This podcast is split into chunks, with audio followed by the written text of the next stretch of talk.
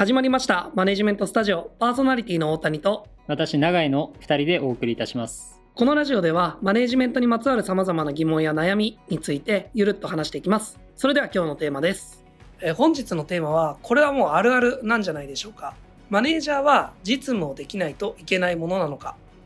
僕は結論そうとは限らないと考えてます。ただ実務をできないもしくは知らない場合においてマネージメントの難易度は飛躍的に上がるだろうと思っています。さらに言うと実務を知らないケースにおいてはマネージャー自身もそうですしマネージャーを引き入れる会社主に経営陣になるとはなることが多いと思いますが会社側のマネージメント力も求められると思います。すごく当たり前の話ですが実務を知らないってことはその会社でメンバーがたどる成果の出し方しかもそれが会社独自であればあるほどそれを知らないっていうことなので、メンバーと共に組織全体での成果を最大化する難易度っていうのは高いですよね。なぜ知らないんですから。しかし、会社組織って生き物ですし、100%あのケースで現場実務から叩き上げていくっていうのでは、到底スピードが追いつかないという場合も往々にしてあるなと。なので、こう抜擢というか、そういう採用をしなければならないシーンもあると思うんです。なんかこう、本質的にはマネージャーもメンバーのもう役割の違いでしかないので、そこに偉いとか偉くないとかってないじゃないですか。いや、これはまあ考え方次第でもあるので、僕の一意見として聞いていただきたいんですけど、でも、本質論だけで感情的に納得しきるっていうものすごく難しいことだと思うんですよね。だってまあ指揮指揮命令系統って克明になるわけですし僕だってあまりに解像度の低い上司にずれたことばっかり指摘されたら、うんとはなるとは思うんですよ。で僕自身はどちらかっていうと現場叩き上げというか、その今の会社ではゼロからやってきたので、会社に結構時間かけてもらったなっていう経緯があるんですが、これはもう本当にありがたい話で、それなりの解像度で仕事を進められていると思うんです。とはいえ、あの、ものというか領域によっては、あの、またこの役員という立場であってもゼロから学ばないといけないってことはすごく多いんですよね。例えば、1、2年 ,1 年前には数人しかいなかったセールス組織を僕が見ることになって、今こう何十人ものメンバーが所属してくれていて、現場の実務レベルって格段に上がってるんですよ。一人一人が普通にプロとして僕よりはるかに高い解像度で業務をしてくれていると。今のマネージャー陣とかも明らかに頼りっぱなしですからね。いや、それダメやろって意見もあるかもしれないですけど、ちょっとごめんなさい。それがちですね。話戻すと、実務を知らない前提でマネジメントに取り組む場合は、実務を知らないということを周りも認識していると自己理解した上で、その中でどのように信頼勝ち取っていくのかっていうのをしっかり計画した方がいいと思います。あの、僕のような凡人は、かなり綿密にここを計画した上で、自分の強みを生かしてコミュニケーションを取っていかないと、ほぼ不可能な気がしますね。スタートアップだと、あの政治的なノウハウも効かなかったりするので、最低限ここまではやって、こういったコミュニケーションを心がけて、まずは1ヶ月でこんな成果出してみたいに具体的に計画しないと、とりあえず飲み会企画し企画しておけば、プレゼントを渡しておけば OK みたいな風にはならないので、いくつ年を重ねても勉強だなとは思いますね。さらに、冒頭で申し上げた、受け入れる側の対応も必要っていう話ですが、そのマネージャーに成果を出してもらうために、こういうふうに信頼を勝ち取っていってほしいと、あらかじめ明確に伝える必要がありますし、そのステップにおいて課題解決を誰がどう手伝っていくのか、それらも検討しておかないといけないなと。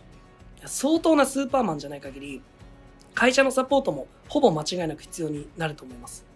かつ、なぜその役割が必要なのか、どのような心持ちで現場が受け入れたらいいのかっていうところ、言ってしまえば期待値ですね。それを伝えることも必要ですね。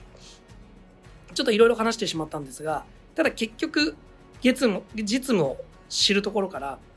ゼロからやった方がマネジメント成立しやすいっていう事実はやはりあるとは思います。現実的に課題解決ができないこともあるでしょうし、感情的にこう、あなたに言われても刺さりませんみたいな ことが起きやすいとか、まあ、大なり小なり出てくると思うんですよね。今喋ってて思ったんですけど、課題解決できないだけでもだいぶやっぱ厳しいですね。僕だって今、あの、現場を知らないでしょっていう文脈で、あの、ちょっとそれは違うんじゃないかとか、無理なんだ言わないでくださいよとか、そういうふうに思われてしまってる可能性はめちゃくちゃあると思います。ていうか、まあ、思ってると思います。普通に。ほんとすいません。で、僕はありがたいことに結構人格者のメンバーに恵まれすぎてるせいで、あまり今問いただされてないだけで、改めてこの辺、あの、しっかり考えた、考えないといけないなと思いましたはいありがとうございますそうですね、まあ、このテーマは本当にあのいろんな意見があるなと思いますねで、まあ、これは実務ができるという状態の定義にもよると思うんですけれども僕からはえっと、成果を出すために必要とされる業務を自分で実践できる状態という前提でお話しさせていただきますね。で、僕自身の考えとしては、全く知らない、できないはもちろんダメ。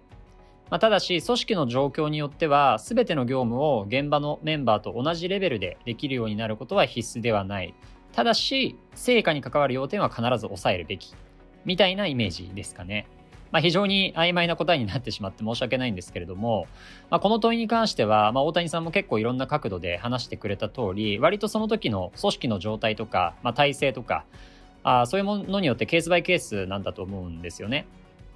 まあ、例えば組織の立ち上げフェーズとか、まあ、自分も含めた組織のメンバーの役割分担がまだはっきりしていないような組織においては、まあ、当然マネージャーであっても実務ができないといけないんだと思いますし、まあ、一方である程度組織がしっかりとできてきて、まあ、実務を任せられる人がいて適切な役割分担がなされて、まあ、仕組みによって一定の成果が担保できているような組織であれば、マネージャーはそこまでこう現場介入する機会も多くはないはずなので、まあ、実務遂行のスキルとか知識が問われることっていうのは少ないように思っています。でただし、やっぱり仮に後者の場合であったとしても、自組織の KPI とか、そういったところに大きな影響を及ぼす業務に関しては、必ず、えっと、理想とする状態っていうのを、まあ、自分自身で描けるようになっておくべきかなというふうに思っています。で、これも、まあ、自組織のメンバーが優秀で、マネージャーがこう全く現場介入介入せずとも、結果が出てしまっているみたいな場合には、問題視されないことも多いんですけれども、